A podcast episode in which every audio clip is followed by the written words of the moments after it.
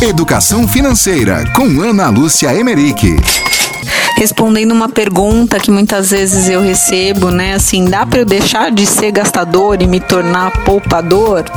É, a resposta é sim, tá? Por quê? Porque na maioria das vezes é muito uma questão de mudança de hábito, de atitudes aí comportamentais, né? Que vão fazer com que você comece a reavaliar as escolhas que você está fazendo.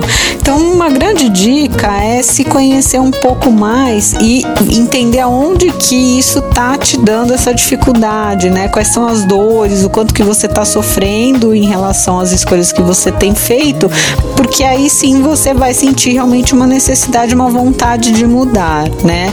Para aquelas pessoas que num primeiro momento falam assim, nossa, não tem jeito, eu já tentei de diversas formas e realmente assim eu não consigo, tenho muita dificuldade, qual que seria um caminho possível de você fazer uma dívida, mas uma dívida positiva? O que, que eu tô querendo dizer com isso? É de que você se comprometa com uma parcela mensal do orçamento para alguma coisa que você vá ter um benefício.